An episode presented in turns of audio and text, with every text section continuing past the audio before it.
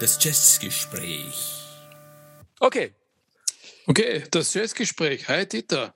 Servus Stefan, guten Abend, Hi. wie geht's dir? Guten Abend. Ja, danke. Ähm, es war schon mal besser, aber ich freue mich jetzt auf die nächsten 40 Minuten äh, Jazzgespräch mit dir. Wir haben ja vor allem heute einen Klassiker gewählt und das Thema sollte uns nicht allzu schwer fallen. Wir reden heute über einen der, ja, wie soll ich sagen, bekanntesten, ähm, wichtigsten Jazzmusiker, vor allem im amerikanischen Jazz, Sonny Rollins. Ja, tatsächlich. Sonny Rollins ist, ist äh, wahrscheinlich unter den drei ganz, ganz großen Tenorsaxophonisten, so ein bisschen äh, nachdem äh, Coleman Hawkins und, und Lester Young irgendwo so die Spur vorgegeben haben, die zwei ganz großen äh, Tenorsaxophonisten, hat es dann danach für mich eigentlich im Wesentlichen drei gegeben. Der John Coltrane, der Wayne Shorter und der Sonny Rollins. Und jeder hat für sich eine ganz, ganz dicke Schneise in der Jazzgeschichte gezogen. Richtig. Und äh, wie so wenige äh, hat äh, Sonny Rollins es geschafft, ähm, ich habe es einmal nachgerechnet, in den 50er, 60er, 70er, 80er, 90er und ich glaube auch in den Nullerjahren, also in sechs Jahrzehnten Musik aufzunehmen. Ähm, das haben eigentlich nur die Rolling Stones geschafft. Und der Wayne Shorter, über den wir vor kurzem geredet haben. Ja, ich genau. gerade sagen, da, da fiel mir auch gleich ein. Und vielleicht so der eine oder andere. Aber was am, am Sonny Rollins auch äh, noch bemerkenswert ist, ist, dass der jetzt seit ungefähr zehn Jahren, er ist inzwischen über 90 Jahre alt, äh, äh, verstummt ist als Musiker. Und zwar nicht, weil er, äh, weil er schwerst erkrankt ist, Gott sei Dank, sondern weil er schlicht und einfach Probleme gekriegt hat, auch glaub, mit der Lunge und daher einfach nicht mehr Musik machen kann. Aber er ist noch immer sehr agil mhm. und, und, und, und, und äh, tritt auf mit diversesten Twitters äh, und, und, und, Tweets und, und, und ist auf Facebook aktiv und, und, und äh, gibt Kommentare ab zu, zu allen möglichen äh, wichtigen Meilensteinen in der, in der Jazzgeschichte. Also es gibt ihn noch, Gott sei Dank, aber er ist seit zehn Jahren eben nicht mehr als Musiker aktiv. Also, dass er noch lebt, das denke ich auch, aber dass er in den sozialen Medien aktiv ist, weiß ich nicht. Das liegt daran, dass ich selber nicht in den sozialen Medien aktiv bin, offensichtlich schon. Ähm, überraschend, aber soll so sein. Ja. Also ich habe ihn dort nicht getroffen, ich habe das eher gelesen. Das ist gelesen, okay. Also so, du hast gesagt, er ist, er ist sehr alt, ja, stimmt, er ist 1930 geboren. Ähm, hat also wirklich ein stattliches Alter ähm, erfahren. Das ist auch das einzige biografische Datum, das ich über ihn sagen kann. Äh, ich würde mir gerne eher der Musik und der Diskografie widmen, weil ich äh, über sein Leben eigentlich gar nichts weiß. Hast du da an, irgendeine Information, die von allgemeinem Interesse ist? Ja, vielleicht schon zwei, drei Kleinigkeiten. Also das eine ist, dass äh, auch er, äh, wie so viele andere der Jazzgrößen in jüngeren Jahren, heroinsüchtig war, diese Heroinsucht aber, Sucht aber überwunden hat äh, und seitdem, glaube ich, wirklich äh, seine Droge die Musik gewesen ist. Und das finde ich schon mal relativ cool. Äh, er ist auch verheiratet, ich glaube auch schon lange mit derselben Frau. Ähm, und was vielleicht biografisch bemerkenswert ist, dass er in seiner äh, eigentlich sehr geradlinigen äh, Biografie seiner Musikbiografie, die eigentlich vor allem durch spektakuläre Musik spektakulär wird, ansonsten ist die sehr unspektakulär, bis auf den Umstand, dass er zweimal für zwei Jahre ausgestiegen ist, nicht einmal wegen, wegen seiner Sucht, sondern einfach, weil er irgendwo sozusagen quasi sich äh, geistig sammeln wollte und einen Neustart für seine Musik finden wollte. Mhm.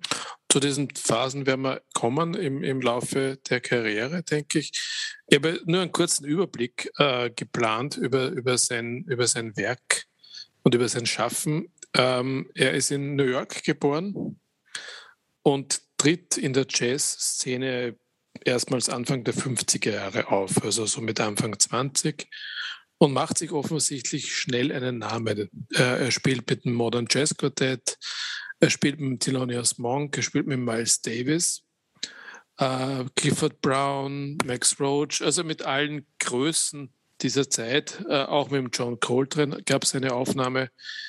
Und ähm, offensichtlich macht er sich so rasch einen Namen in der ersten Hälfte der 50er Jahre, dass er bereits in der zweiten Hälfte der 50er Jahre ähm, Aufnahmen unter seinem eigenen Namen, also als Bandleader macht. Und ich denke, so im, äh, im Rückblick betrachtet ist, sind diese, ist diese zweite Hälfte der 50er Jahre die produktivste Phase in seinem Leben. Es gibt dann die, die erste, den ersten Rückzug, du hast das schon angesprochen, äh, Ende der 50er Jahre, zwei Jahre lang, über das werden wir dann, glaube ich, noch reden, kommt dann wieder zurück in den 60, Anfang der 60er Jahre, ähm, macht wieder eine Reihe von Aufnahmen in den 60er Jahren, die allerdings aus meiner Sicht jetzt nicht so bedeutend sind wie die in den 50er Jahren, geht dann 1969 wieder äh, auf Reisen, also immer am Ende des Jahrzehnts fällt auf und äh, kommt dann 1972 mit einem neuen Album zurück. Und dann gibt es eigentlich keinen Rückzug mehr, sondern eine kontinuierliche Aufnahmephase, die andauert bis zu einem äh, Album, das äh, anlässlich des äh, 9-11 aufgenommen wurde, weil er, soweit ich das äh, mich erinnere, in der Nähe gewohnt hat, wie diese Anschläge waren im, im, im Süden von Manhattan und 2005 dann eine, ein Album rausbringt mit äh, dem Namen Without a Song, der 9-11 Concert. Ja, und das ist so im Großen und Ganzen die Biografie oder die Diskografie von Sonny Rollins. Äh, gestattest du mir noch ein, zwei Sätze über, über, über die Charakteristik seiner Musik? Bitte gerne. Gerne.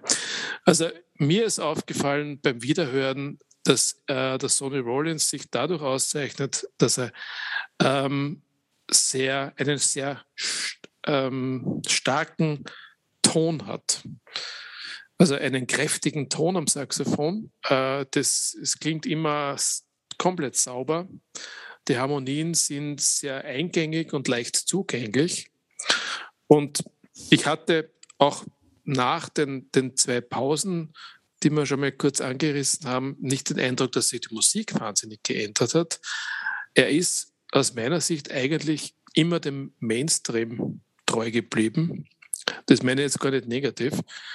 Ähm, und äh, so Ausflüge in den Free Jazz hat es eigentlich nur ein, zwei Mal gegeben in den 60er Jahren. Mit dem Don Cherry zum Beispiel, ja. Mhm. Genau. Und ich denke ja, dass das seine Popularität ausmacht, dass er eben ein, ein, ein straighter, aber jetzt nicht ein simplifizierender Saxophonist war, sondern einer, der also wirklich im, im Mainstream-Jazz zu Hause war, aber dort auch Musik gemacht hat, die man auch gerne hört, wenn man jetzt nicht äh, unbedingt äh, oder wenn man, wenn man eher so, so wie wir beide so in Richtung Free Jazz unterwegs sind, man kann auch Sonny Rollins hören. Also das hast du sehr, sehr schön zusammengefasst. Ich möchte noch gerne ein bisschen was draufsetzen. Ähm, also äh, wie du richtig sagst, äh, er ist eigentlich einer gewesen, der sich selbst sehr treu geblieben ist, noch vielleicht zunächst einmal zu seiner äh, Art, wie er, wie er das Tenorsaxophon spielt. Äh, mir ist dazu sehr, sehr Ähnliches wie dir eingefallen. Ähm, ich hatte nur plötzlich dann diese Assoziation, die man äh, vielleicht für die Nicht-Wiener erklären muss, ähm, äh, nämlich äh, es gibt den Begriff Burgtheaterdeutsch. Das heißt, dieses wirklich prononcierte, schöne Sprechen oder auch Schönbrunner Deutsch, sagt man. Ähm, also dieses wirklich akzentuierte Sprechen, dass jede, jede Silbe betont wird und äh, kein Vokabel verschluckt wird.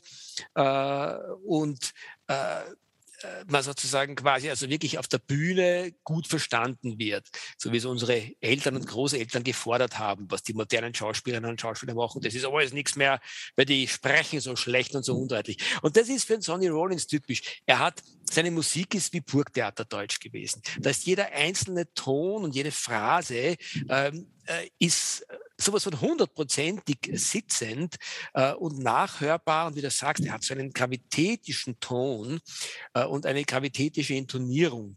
Da wird überhaupt nichts verschluckt. Und wenn es verschluckt wird, dann wird es selbstverständlich auf den Punkt so verschluckt, wie es gehört, ohne, ohne dass es irgendwo unnachvollziehbar wäre. Und damit ist Sonny Rollins, äh, auch das hast du sehr schön gesagt, eigentlich so der Kompromiss für, für jeden. Äh, den kann man sich auch anhören, wenn man ansonsten eher nur, nur Musical oder vielleicht äh, alpenländische Volksmusik hört oder so irgendwas. Äh, und trotzdem ist für uns, die wir doch äh, auch an den Jazz höhere Ansprüche stellen, äh, eminent viel dabei, weil er so extrem kreativ, so energetisch ist und letztendlich sein Spiel, obwohl es eingängig ist, trotzdem ausgesprochen komplex ist. damit vielleicht zu einem Punkt, den ich äh, so spannend finde beim Sonny Rollins. Ähm, du hast es schon gesagt. Äh, für mich ist es, ich würde es noch strenger fassen, was, was die, die wichtigste Schaffensperiode vom Sonny Rollins betrifft. Ich finde überhaupt, dass der Anfang der 50er Jahre eingeschlagen hat wie eine Bombe äh, und dann bis knapp äh, nach Mitte des, äh, des Jahrzehnts eigentlich schon fertig war mit den Dingen, die bis heute seine größten Werke waren. Was jetzt nicht heißt, dass er nicht nachher auch noch großartige Musik gemacht hat. Aber allein aus der Zeit gibt es wahrscheinlich mal 15 Platten, die er gemacht hat, wo jede gravitätischer ist als die andere. Angefangen natürlich von der Saxophon Colossus, die, die so das Standardwerk ist, das eh jeder kennt, der irgendwann einmal das Wort Sonny Rollins vorbeifliegen sehen hat. Ähm, übrigens auch nicht ganz uninteressant, der Saxophon Kolossus ist ja tatsächlich ein, ein Riesentrumpf von Mensch. Der ist ja, glaube ich, fast äh, zwei Meter groß, hat irrsinnig schlank, aber irrsinnig mächtig gebaut. Er muss Hände haben, mit denen er wahrscheinlich äh, den Kopf eines, eines anderen Menschen erfassen oder umfassen könnte. Äh, und äh, wenn der da auf der Bühne steht und dann dieses, dieses Gutturale von sich gibt, das ist ein irrsinniges Erlebnis. Kann man nachlesen. Ich hatte leider nie das Vergnügen, ihn live zu sehen. Ähm, ich, ich doch. Oh, großartig. Wann und wo? Im Konzerthaus in Wien. Wow. Im, im Jahr X. Ich habe okay. keine Erinnerung daran. Ja. Ich weiß es nicht, wann es war. Aber es muss in den letzten 20 Jahren gewesen sein, weil naja, natürlich. nichts mehr getan. Nein, ich glaube, es, war irgendwann in den 90er Jahren, was du mich fragst. Ja. Ja. Vielleicht dazu noch ein, ein, Punkt, der Thema Live und Sonny Rollins. Sonny Rollins, du hast es indirekt äh, schon ein bisschen angedeutet, hat dann irgendwo äh, er ist nie wirklich in den Fridges abgegleitet und er hat immer mehr oder weniger sehr populäre Musik gespielt. Das war halt eben in Zeiten des Bebop, äh, äh Bebop und Hardbop. Danke, dass die, dass die Zeit damals eben Bebop und Hardbop äh, sozusagen als Populärmusik äh, eingestuft hat. Und damit haben wir einfach großartige ähm, äh, äh Memorabilien von ihm. Äh, aber er hat dann halt in den 80er Jahren, späten 70er, Anfang der 80er Jahre auch Populärmusik gemacht. Und das war dann halt damals ähm, Jazzrock. Und da ist er da würde er Gefahr gelaufen sein, könnte man heute sagen, ähm, in Vergessenheit zu geraten, weil diese Sachen waren mehr als, als durchschnittlich, die er damals gemacht hat. Weniger Aber, als durchschnittlich. Äh, weniger als durchschnittlich, muss man sagen. Aber es hat ihn vielleicht eine Sache, oder es haben ihn zwei Sachen gerettet, aus meiner Sicht. Erstens, dass der Hund einfach so großartig als Musiker ist und als Mensch übrigens auch, glaube ich, ähm, dass der einfach sich selber nicht äh, durch diese Art der Musik äh, kaputt machen konnte. Und das Zweite, Stichwort Live-Musik, dass der auch in der Zeit damals live einfach eine Naturgewalt war. Äh, übrigens nicht nur wegen der bereits beschriebenen Attribute, weil er groß war und einfach einen großartigen Ton hatte, sondern weil er live offensichtlich, es gibt davon, glaube ich, wenig Tondokumente, Stefan, vielleicht weißt du welche, ähm, weil er live nach wie vor eigentlich in der Hardbop-Zeit geblieben ist. Er hat zwar relativ viel Klumpert aufgenommen auf Platte, äh, was dann so Fusion-Quatsch war, nämlich schlechter Fusion-Quatsch, gibt ja auch guten Fusion, ähm, äh, aber er ist live immer stark in der, in der Bebop- und Hardbop-Schiene geblieben und hat einfach Großartiges geliefert. Ja, ähm, wenn du die Live-Aufnahmen ansprichst, ähm, es gibt natürlich diese schon sehr bekannte Aufnahme live at the Village Vanguard, glaube ich. Warte mal. Ja. Ja, die, ist, die ist früher. Genau. ja. 57, A Night at the Village Vanguard. Ja. Ja. Dann eine, eine wesentliche Live-Aufnahme mit dem ähm, Don Cherry in den 60er Jahren, zu, auf die ich noch zu sprechen komme. Und dann gab es, glaube ich, irgendeine Montreux-Aufnahme, die, die gelobt wurde, zumindest in All Music. Ich habe angehört äh, und es ist genau das, was du sagst. Ja. Es ist halt irgendwie Bebop, Hardpop und es hat mich überhaupt nicht von den Socken gerissen. Also im Gegenteil eher, mhm. muss ich sagen. Äh, brauch, brauche ich zumindest nicht. Ja. Aber vielleicht, wenn wir jetzt zurückgehen die, zu den Anfängern, ähm, ich habe ja kurz einmal äh, die, die Anfänge skizziert äh, und äh, ein paar Musiker aufgezählt, mit denen er gespielt hat, beziehungsweise mit denen es Aufnahmen gab. Äh, es gibt zum Beispiel dieses Thelonious Monk und Sonny Rollins Album, äh, das eine sehr hohe Bewertung hat aus dem Jahr 53 und 54, zwei Sessions. Also ich weiß nicht, ob du das kennst. Ich ja. habe mir das angehört. Ich brauche das überhaupt nicht. Und zwar aus dem einen Grund, dass ähm, von, den, von den Aufnahmen oder von den Stücken, die da drauf sind, sind zwei überhaupt einmal ohne Sonny Rollins. Ja, das ist nur das Thelonious Monk Trio. Das hat eh seine Berechtigung, aber warum er das dann unter dem Namen Rollins und Monk rausbringt, weiß ich nicht. Und der Rest, äh, der Rest war, waren eigentlich Monk-Stücke, wo der Sonny Rollins ein Fremdkörper war. Ich weiß nicht, ob du das auch so empfunden hast. Ja, ich, ich also ich, ich, ich habe sie vor mir liegen gerade. Ich habe es als CD. Äh, und äh, immer wenn ich mir meine, meine Covers anschaue, weiß ich auch sofort, ob die Platte, ob ich die Platte mag oder nicht. Äh, und bei der weiß ich, ich mag sie. Also ich, ich höre sie ganz, ganz selten. Könnte also nicht einmal sagen, äh, oder ob das, was du sagst, für mich dann letztendlich auch zutrifft, wenn ich mich da in deine äh, Stimmung hineinfühle. Ich weiß nur, dass ich die Platte mag und dass ich die Musik gemocht habe. Aber das liegt auch daran, äh, heute auch schon von uns beiden irgendwo so ein bisschen, zumindest indirekt gesagt, ähm, eigentlich hat er in der Zeit aus meiner Sicht gar nichts falsch gemacht und man könnte der Musik dann bestenfalls, wie du das tust, vorwerfen, dass er zu wenig drauf ist und das ist vielleicht nicht unbedingt äh, allzu revolutionäre Musik war.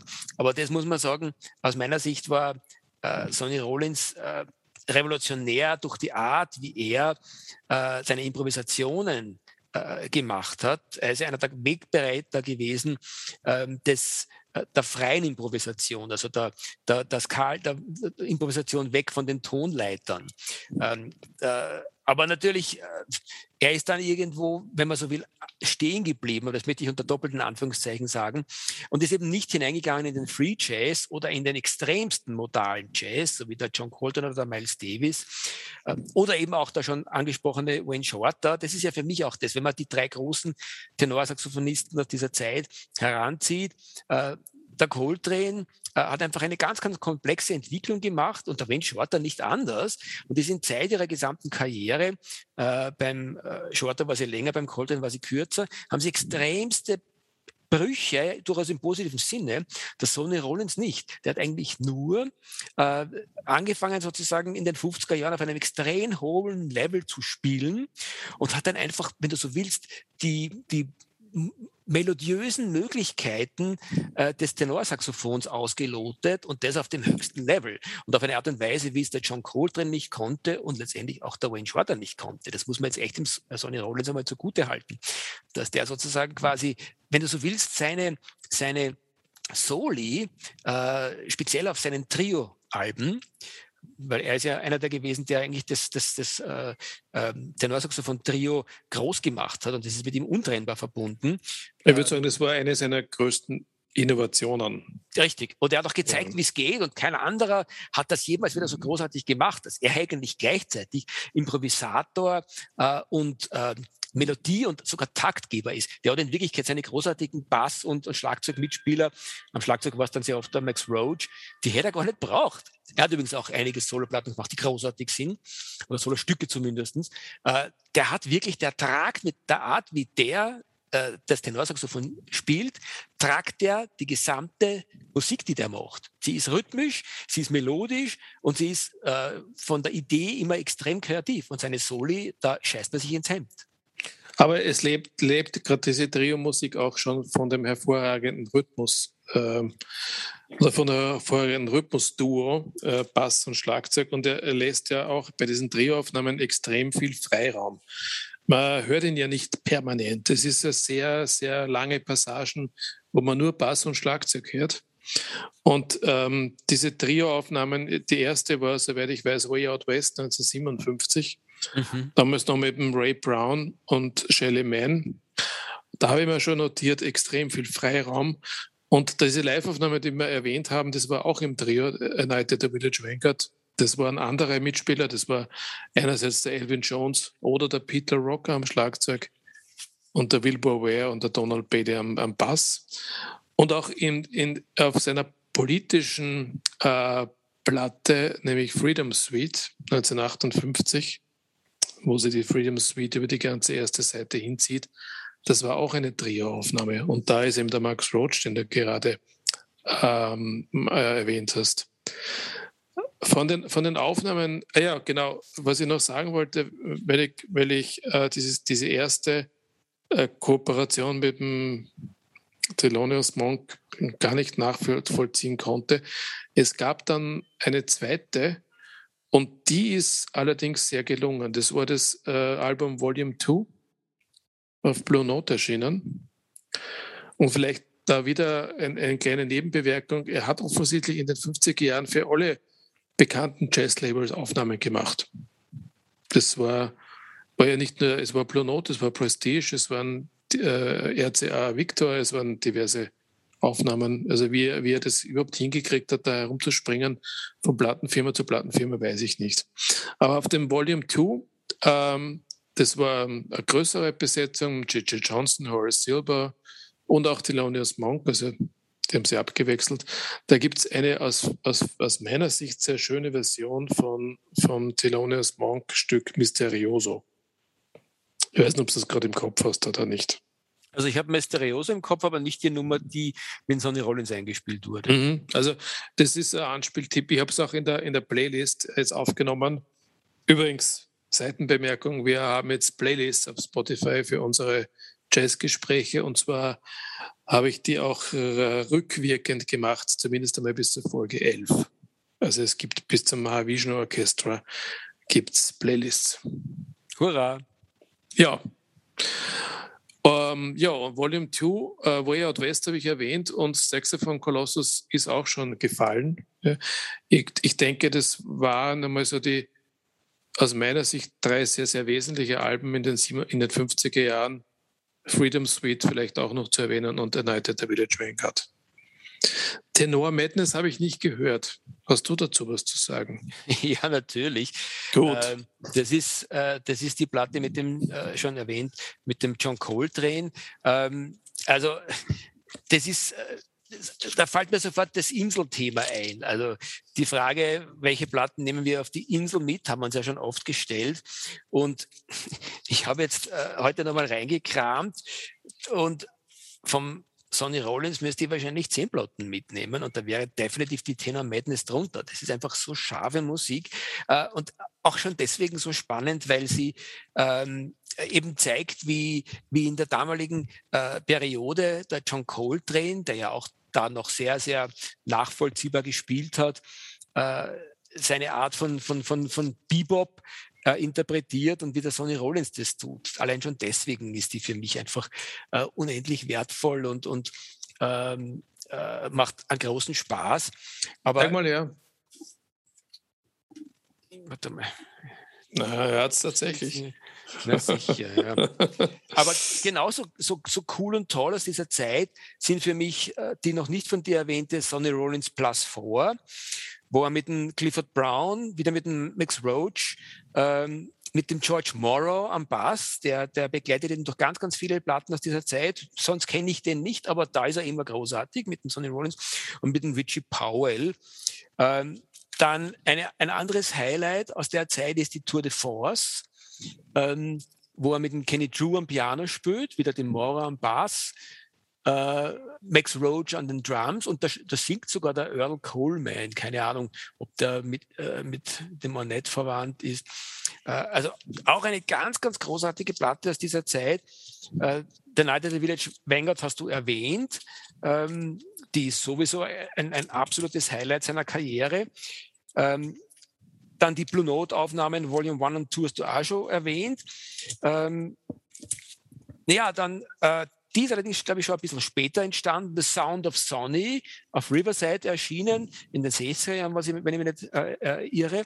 Und dann die, die Nukes Time, auch eine Blue Note Aufnahme ähm, aus den äh, 50er Jahren, absolut äh, unverzichtbar in Wirklichkeit.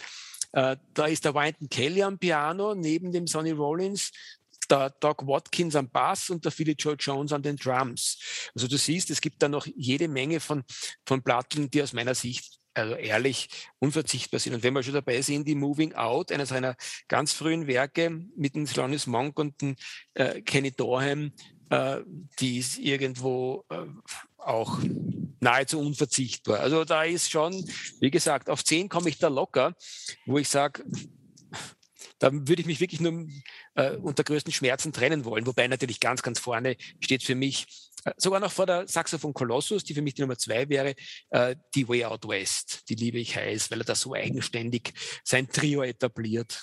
Ganz, ganz große Musik und heiße Empfehlung. Tja, ähm, da haben wir wieder mal einen Fan gefunden heute. Ne? Ähm, ja, es ist eigentlich unglaublich, äh, wie produktiv Sonny Rollins in dieser zweiten Hälfte der 50er Jahre war. Und es ist, äh, aber ich glaube, es ist fast noch bemerkenswerter, dass er so viele äh, unterschiedliche Labels gefunden haben, die, die ihn aufgenommen haben und das auch veröffentlicht.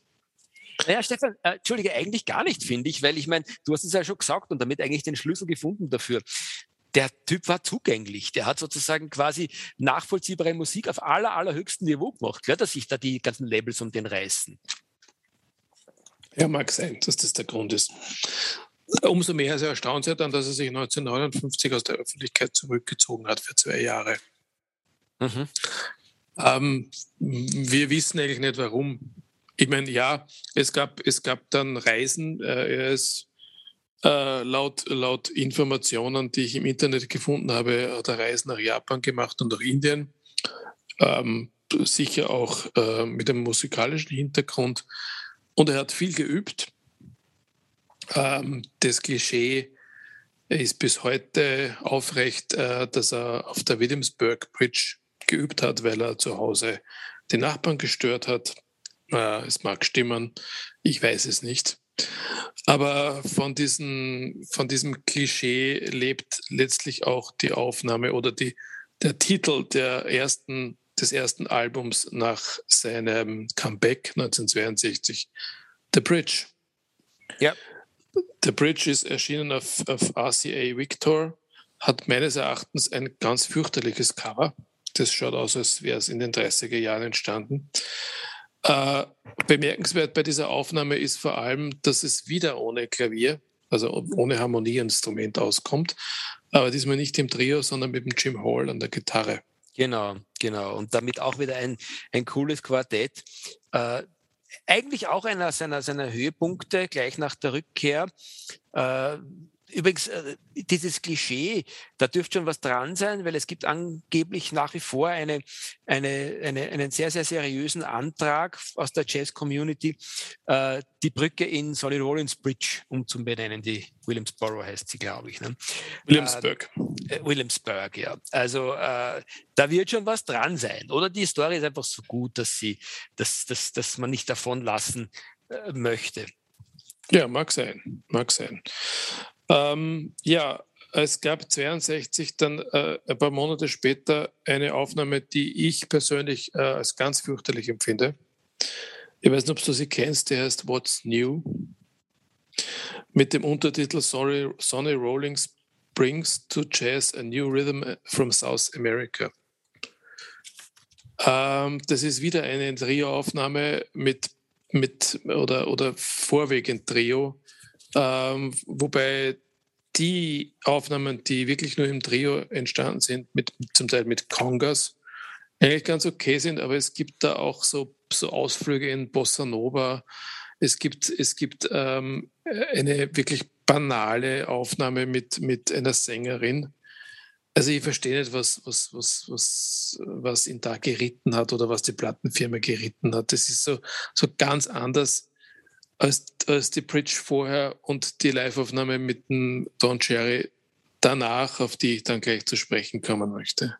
Also ich, ich, ich weiß, dass es sie gibt, ich habe sie nicht. Ähm, ich würde dazu nur anfügen wollen, ähm, dass äh, das gilt übrigens, was ich jetzt sage, das gilt sogar für seine, für seine äh, Jazzrock-Zeit. Er hat dann oft ein schlechtes, ein ungünstiges Surrounding gehabt. Er hat teilweise schlechte ähm, Mitmusiker erwischt. Er hat teilweise schlechte ähm, äh, Studio-Umstände äh, gehabt äh, und er hat wahrscheinlich schlechte Songs gespielt, aber im Grunde seine Soli waren sogar auf seinen schlechtesten Platten äh, gut. Es gibt keine echte, es gibt eigentlich keine einzige Platte, wo nicht irgendwo einfach schöne Soli vom Sonny Rollins drauf sind. Also ich habe irgendwie das Gefühl, der, der, der konnte gar nicht in so schlechten äh, Gesamtumständen sein, dass nicht nach wie vor sein musikalisches Genie trotzdem ein bisschen rausgeblitzt ist.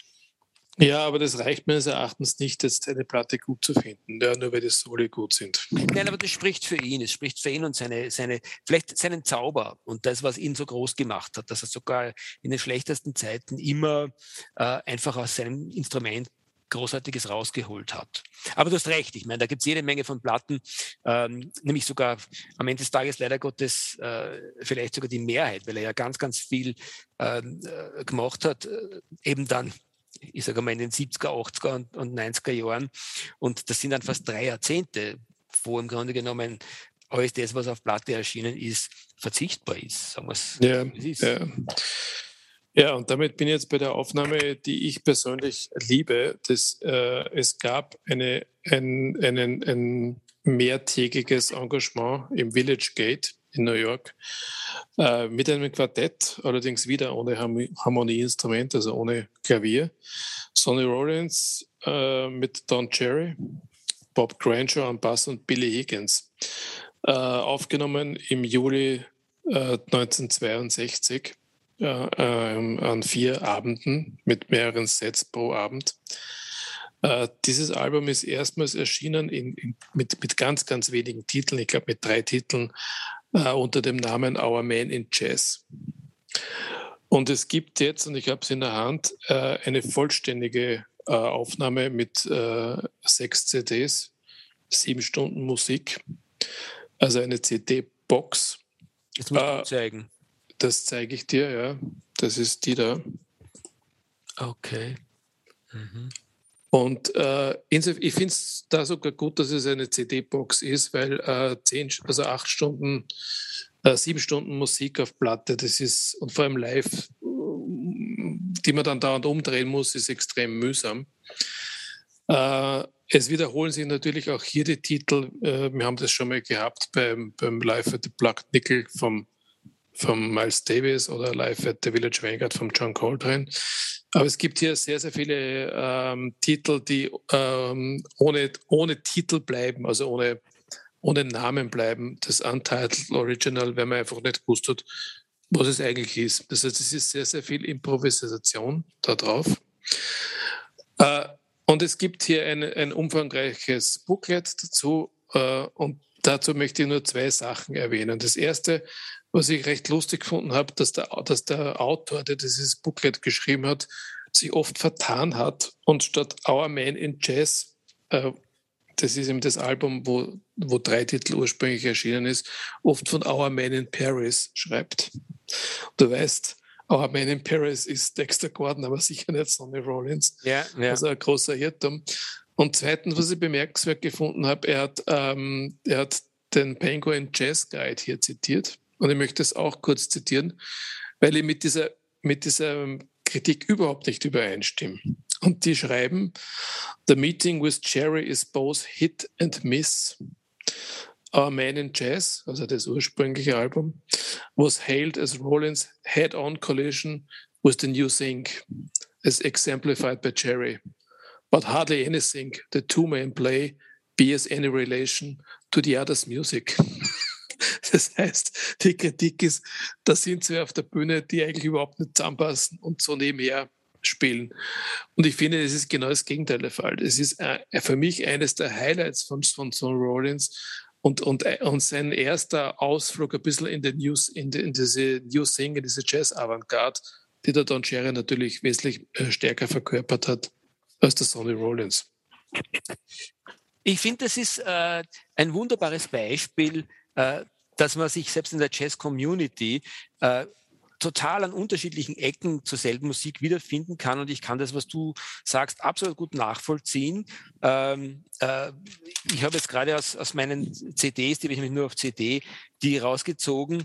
Ähm, und wiederum anhand des Covers erkannt, die habe ich irrsinnig gern. Und da hast du vollkommen recht. Das ist eine gewesen, wo er wirklich ähm, äh, ja, das, das, das frei ausprobiert, eben auf seine Art und Weise. Also es ist jetzt nicht so, dass das, dass das in äh, Coltreneske Dimensionen äh, hineingeht, aber ich finde es super scharf, was, was er da gemacht hat und stimmt ja vollkommen zu, dass das eine großartige Musik ist, die er damals gemacht hat.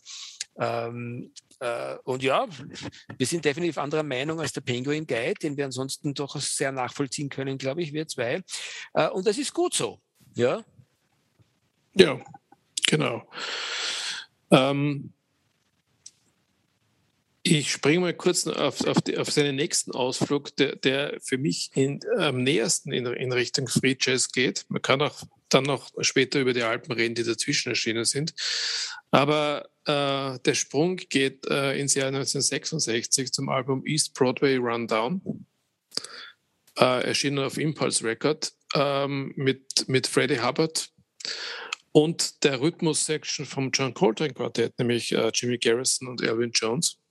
Und vor allem das Titelstück, das über die gesamte erste Seite äh, geht, nämlich East Broadway Rundown, ist für mich sehr aufregend und das geht sehr, sehr stark so ein bisschen in, in Richtung dieses, dieser, dieses Avantgarde-Jazz. Stimmt dir vollkommen zu. Ähm, an der Platte bin ich blöderweise immer vorbeigegangen. Ich weiß es nicht wieso. Ja, ich ähm, auch bis jetzt, aber ich muss sie mir besorgen. Ja, ja na, also ich, ich habe sogar schon versucht, äh, weil ich festgestellt habe, ich habe sie nicht. Äh, und die ist gar nicht so leicht zu kriegen. Und da legt man schon einige. Also es gibt viele Exemplare im Markt, aber du legst einiges hin dafür. Genauso scharf, finde ich, ist seine zweite, ähm, sein zweiter Impulse-Ausflug aus dieser Zeit, nämlich On Impulse, Rufzeichen. On Impulse, ja. Wobei On Impulse, also ein, ein Jahr früher erschienen, die ist, also für mich war die schon eher konventionell. Also mal abgesehen vom ersten Stück On Green Dolphin Street, die, das ist für mich hervorgestochen. Das hat mir sehr gut gefallen. Der Rest ist, naja, es ist eher wieder ein bisschen mainstreamig. Ja. Aber nicht schlecht. Übrigens genauso wie seine nein, nein, nicht schlecht. Aus, aus, dieser Zeit seine dritte Impuls. Und das ist überhaupt die lustigste, finde ich. Weil ja, zu der wollte ich auch zu okay, auch gerade na, kommen. Dann, weil das ist, eigentlich ist es eine meiner absoluten Lieblingsplatten von Sonny Rollins. Ja.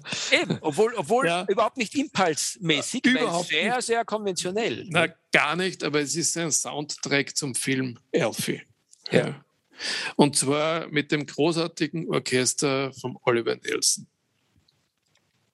Ja. Ja. Wirkt, wirkt, bereits für Qualität. Oliver Nelson kennt ja jeder, der den Jazz schätzt. Andere Geschichte, genau. eigene Sendung.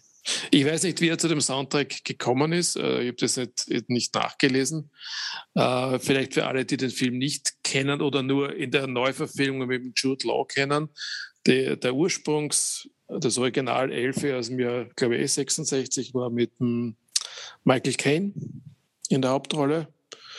Und es ist so ein typischer 60er-Jahre-Film, oder? Ja, absolut. Ja. So richtiges äh, Wohlfühlkino. Genau, so ist es. Ein absolutes Wohlfühlkino.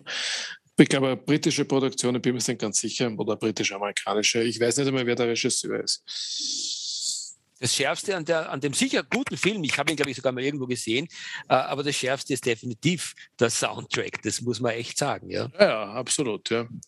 Aber es ist irgendwie so im, im Swinging London ne, der, Six, der 60s mhm, gedreht. Mhm, ja. Mhm. Also kann man sich anschauen. Ja, also das, das waren diese drei Impulse-Alben und damit, glaube ich, haben wir auch den, den, den, den Bogen vollzogen über alle wesentlichen äh, Jazz-Labels der 50er und 60er Jahre. Ähm, und äh, was dann kommt, ist ein neuerlicher Rückzug. Ja, nämlich 1969. Äh, wieder begibt sich der Sonny Rollins auf Reisen, unter anderem wieder nach Indien, nach Jamaika ähm, und taucht dann äh, in der Jazzszene erst wieder 1972 auf mit einem aus meiner Sicht sehr schwachen Album. Das nennt sich Sonny Rollins Next Album. Ich weiß nicht, ob du das kennst. Ja, ich kenne es, aber es gibt darüber eigentlich nichts zu sagen. Ja, und ich habe, das ist eigentlich dann der Zeitpunkt, wo ich dann aufgehört habe, mich weiter mit, mit, mit Aufnahmen aus den 70er Jahren, ja, jetzt will ich nicht sagen zu quälen, aber meine Zeit ähm, zu verbringen. Ich habe dann nochmal probiert, in den 90er Jahren ein Album aufzurufen, Sonny Rollins Plus 3. Da ist er zum Teil mit, mit alten Weggefährten wieder unterwegs, mit Bob Granshaw, mit Tommy Flanagan. Das war ganz nett, aber mehr eigentlich nicht. Naja, ich würde sagen, mit Plus 3 fängt es dann gerade wieder an, interessant zu werden. Ähm, ziemlich äh, knapp danach, glaube ich, ist Global Warming rausgekommen, Silver City und dann insbesondere This is What I Do. Und das ist dann schon vielleicht sein letzter großer Meilenstein gewesen, äh, wo er einfach. Welches Jahr ist das? This is What I Do ist, ist genau um die Jahrtausendwende gewesen. Mhm. Clifton Anders, Anderson war, waren seine Mitmusiker Stephen Scott, Bob Crenshaw, Perry Wilson und Jack DeJohnette. Also teilweise bekanntere, teilweise eher unbekannte äh, Musiker, aber ein wirklich großartiges Werk, wo er noch einmal so richtig, ähm, ja, eigentlich, wenn man so will, sich selber zitiert und, und das macht, was er am besten kann. So richtig hardpoppeln. Ja, okay. Ich denke, wir haben, den, wir haben ähm, ein, ein, Ende gefunden für heute. Sonny Rollins. Also wie gesagt, hört in die Playlist rein, wenn ihr wollt. Das ist ein guter Überblick über, auch über die Alben, über die wir heute gesprochen haben. Äh, wir sind auch auf, auf, Apple Podcasts zu hören. Wir sind auf letscast.fm zu hören. Dort gibt es auch die Möglichkeit, Feedback zu hinterlassen. Und wir freuen uns schon aufs nächste Mal in zwei Wochen, äh, noch nicht wissend, worüber wir dann sprechen werden. Dem ist kaum was hinzuzufügen, außer Servus, Pfiat Gott und auf Wiedersehen. Auf Wiedersehen. Tschüss.